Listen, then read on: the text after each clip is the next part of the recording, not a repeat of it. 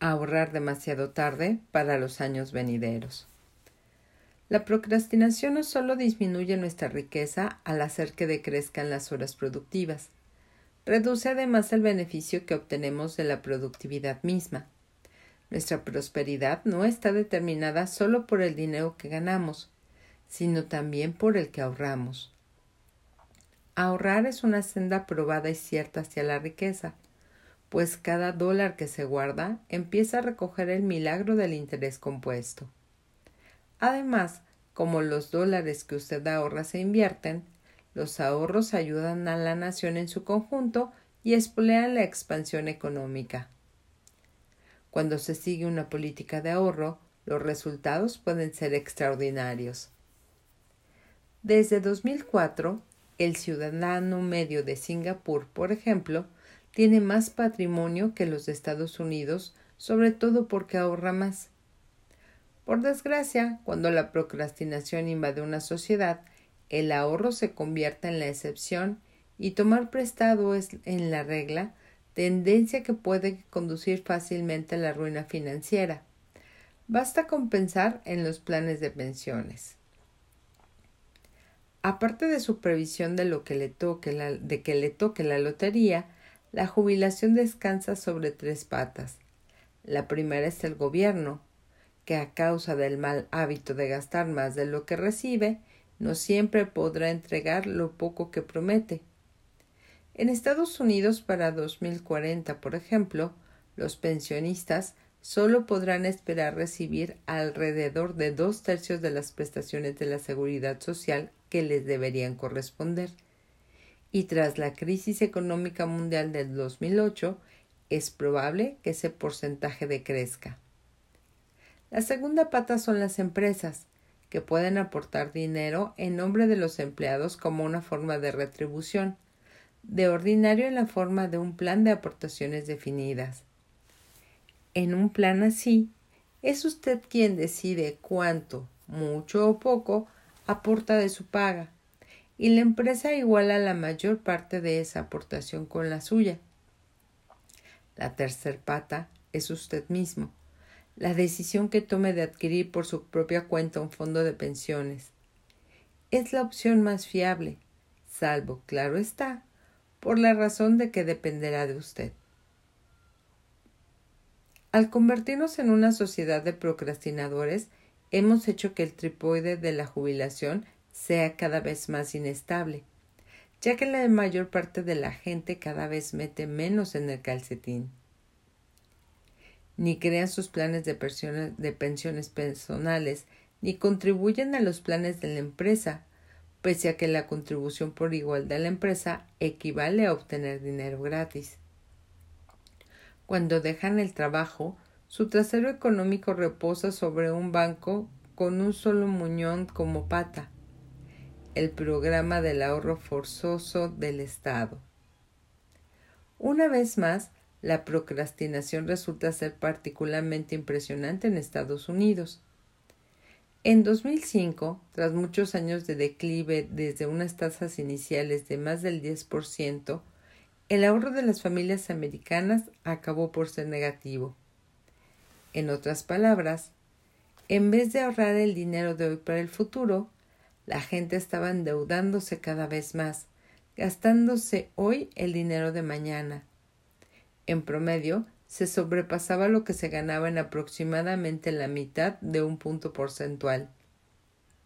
No solo solicitaban créditos con los avales de sus casas, con el aval de sus casas, en forma de hipotecas, sino que cerca de la quinta parte de las familias pedían préstamos sobre el dinero que habían apartado para la jubilación.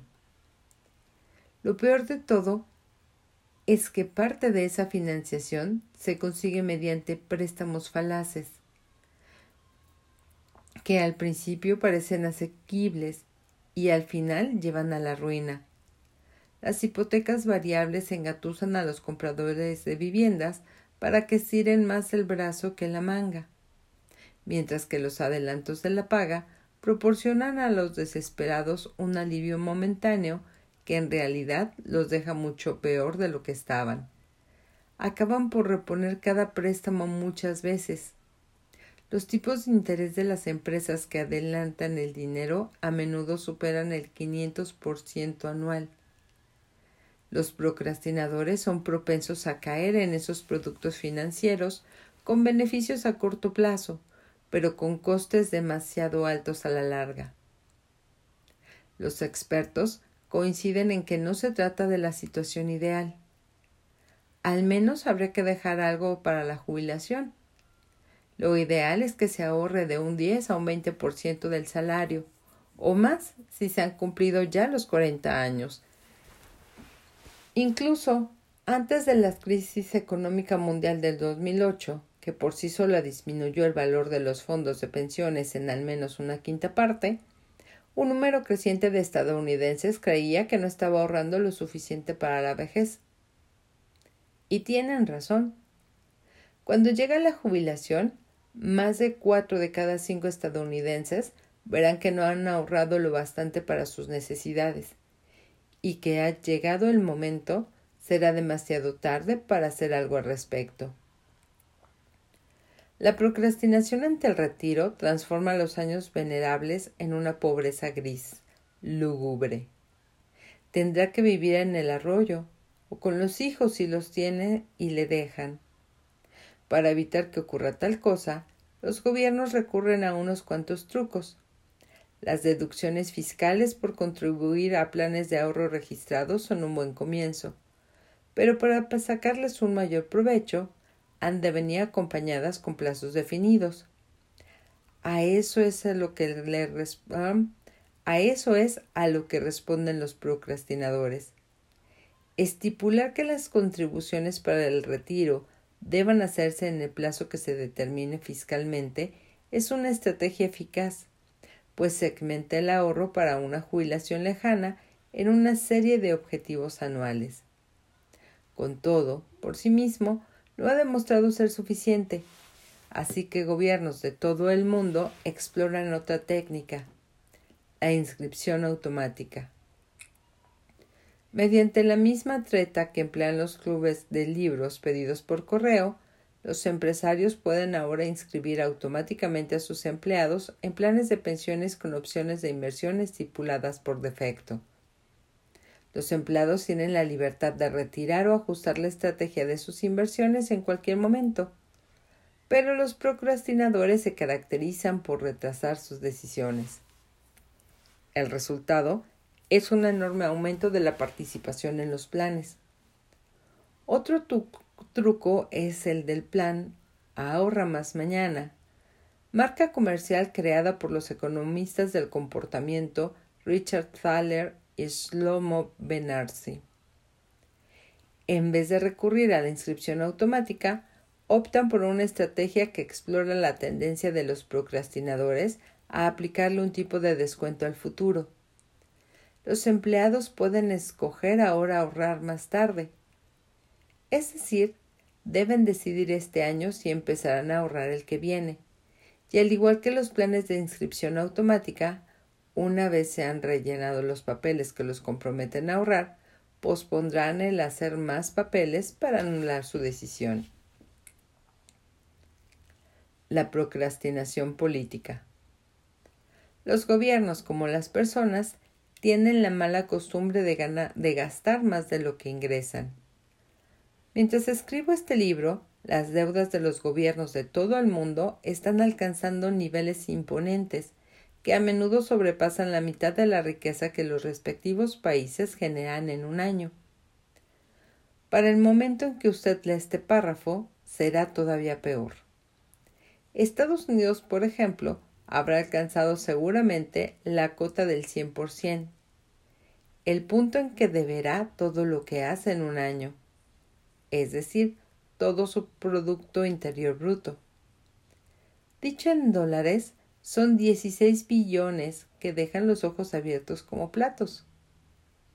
¿Cómo nos hemos hundido hasta tal punto en la deuda? Los gobiernos exhiben el mismo hiato entre intención y acción que define a todo procrastinador. Tienen la intención de dejar de gastar, pero cambian de idea cuando el momento de actuar se les echa encima. Estados Unidos ha intentado repetidamente cortar su gasto público, imponiendo legalmente un límite a lo que puede tomar prestado. En esencia, restringe el uso de la tarjeta de crédito del gobierno. Por desgracia, eso viene a ser como el alcohólico que cierra la puerta del mueble bar, pero deja la llave puesta. Los políticos hacen una nueva votación para revocar la anterior y ponen un nuevo límite, proceso que repiten cientos de veces. Los gobiernos se centran perpetuamente en apañados rápidos que resuelvan los problemas del momento. Lo urgente desplaza lo importante. No es una idea nueva. Los padres fundadores de Estados Unidos lo comprometieron, lo comprendieron enseguida. He encabezado este capítulo con una cita de Alexander Hamilton, el padre de la Constitución, que aparece en los billetes de 10 dólares. De modo parecido, James Madison, el padre de la Declaración de Derechos, escribió La procrastinación en los inicios y la precipitación al final es lo característico de tales cuerpos legislativos. Y con respecto a la amenaza de la deuda, hay esta reveladora cita de George Washington. En efecto, lo que quede por finalizar en nuestro sistema de crédito público no puede beneficiarse de la procrastinación. Y, en la medida en que sea viable, habremos de basar ese crédito en unos fundamentos que no puedan ser perturbados y evitar la acumulación progresiva de deuda que en, que en última instancia ha de poner en peligro a todos los gobiernos. Los padres fundadores de Estados Unidos tenían razón. Basta con echarle un vistazo a la gráfica de la página siguiente, que es similar a las dos que ya hemos visto, la de la procrastinación de los estudiantes y la propia de los equipos organizativos. Esta, esta otra muestra el, esta otra muestra el ritmo al que el Congreso de los Estados Unidos aprobó posiciones y proyectos proyectos de ley entre 1947 y 2000. En cada una de 50 sesiones, el Congreso aprobó el grueso de las nuevas leyes hacia el final del periodo. La procrastinación del Congreso de Estados Unidos. Algunas proposiciones o proyectos de ley se, se propusieron a causa del filibusterismo es decir, alargar el debate para evitar la votación. Pero una gran parte del retraso se debió a la, a la procrastinación. Más aún, puede determinarse qué grupos son los peores procrastinadores comparando el área que hay entre las dos líneas, es decir, entre el ritmo constante de trabajo, que es la línea de puntos, y la real, que es la línea continua. Cuanto más procrastinan, mayor es el área. Y el Congreso bate claramente incluso al estudiante universitario medio en lo que se refiere a dejar las cosas para más adelante. El resultado de esta procrastinación es más que una mera dilación en lo tocante a la deuda nacional. Se tiende a dejar para más adelante todos los objetivos y problemas nacionales a largo plazo, por amenazadores que resulten. El resultado de la guerra de independencia quedó determinado en parte por la procrastinación. En una batalla clave, George Washington cruzó el Delaware para destruir una guarnición hessiana, es decir, formada por tropas alemanas controladas por los británicos. El coronel Ralph, al mando de la guarnición, contaba con una advertencia de que se iba a producir la invasión pero decidió no leer el aviso hasta terminar una partida de cartas. No podría acabarla. Winston Churchill y Dwight Eisenhower, líderes ambos en tiempos de guerra, tuvieron que luchar explícitamente con la procrastinación en sus propios gobiernos, que pospusieron los preparativos para la guerra contra Alemania y luego para la Guerra Fría contra Rusia. Hoy el problema más acuciante a que se enfrentan todos los gobiernos es el agotamiento y destrucción del medio ambiente. Estamos en medio de varios desastres ecológicos en marcha, todos los cuales, se piensa, alcanzarán su máximo al mismo tiempo, en 2050. Puede que parezca muy lejano, pero las cuestiones medioambientales son como los superpetróleos. Se tarda mucho en detenerla.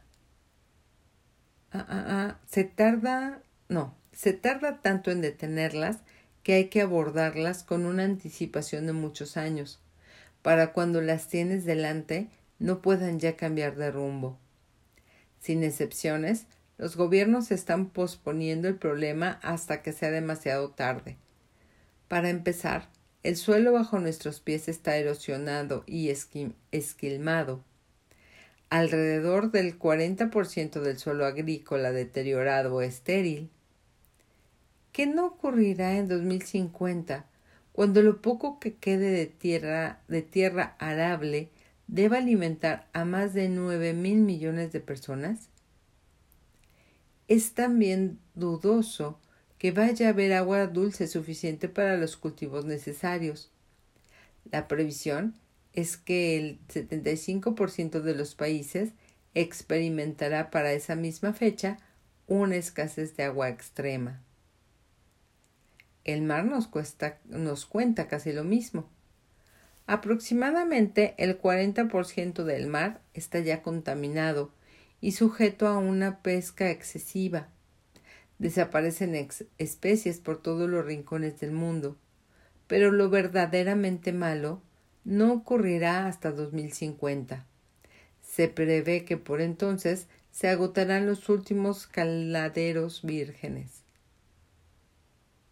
Resulta interesante, si esa es la palabra oportuna, que estos desastres medioambientales hagan que el debate sobre el calentamiento global casi sea superfluo. Con tantas catástrofes previstas, el consenso es sombrío. Incluso Friedman Dyson, que espera mucho del futuro y duda del calentamiento global, llega a la conclusión de que vivimos en un planeta menguante y vulnerable al que nuestra falta de previsión está convirtiendo en un suburbio miserable. Sin embargo, si las predicciones climáticas son correctas, habremos de esperar un aumento en la temperatura de unos 3 grados para el 2050. No importa en qué país se encuentre, no habrá ningún lugar que se beneficie de verdad con ese cambio. Se cree que ecosistemas enteros, como la selva húmeda del Amazonas, se descompondrán Alrededor de una tercera parte de los animales y plantas se extinguirán. Y miles de millones de refugiados, en su huida de la hambruna, lucharán para determinar quién muere de hambre antes. Como muchos viviremos todavía en 2050, merece la pena que se tome un instante a solas para hacerse una idea de lo que ese mañana significará para usted. Hace mucho tiempo que se está advirtiendo a los organismos gubernamentales de este posible futuro. En 1992, 1.700 de los científicos más destacados, entre ellos premios Nobel, firmaron el Aviso de los científicos del mundo a la humanidad, que afirmaba, en los términos más explícitos, se requiere un gran cambio en nuestra custodia de la Tierra y de la vida para evitar enormes padecimientos, para que nuestra casa global en este planeta no quede mutilada irrecuperablemente. Sabemos qué debe hacerse desde aún más, desde hace aún más.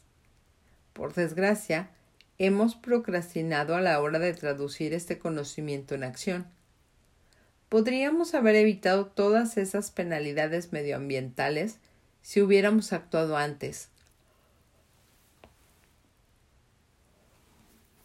Aún podemos mitigarla si actuamos ahora mismo. El problema no está en la información o en la técnica, está en la motivación. Con todo, agradezcamos que la procrastinación gubernamental no sea peor. Como los padres fundadores de Estados Unidos fueron de los primeros en reconocer el problema que nos ocupa, intentaron reducir sus efectos. Conscientes de que lo ah, ah, ah, conscientes de que lo expeditivo puede prevalecer con demasiada facilidad sobre lo sabio, intentaron mantener lejos la tentación por medio de perdón, por medio del bicameralismo. La legislación debería aprobarse por dos cámaras. George Washington, exactamente con la misma terminología del gusto de los científicos actuales, que hablan de cognición caliente y fría, le, le explicaba a Thomas Jefferson por qué necesitaban un Senado a la vez que una Cámara de Representantes.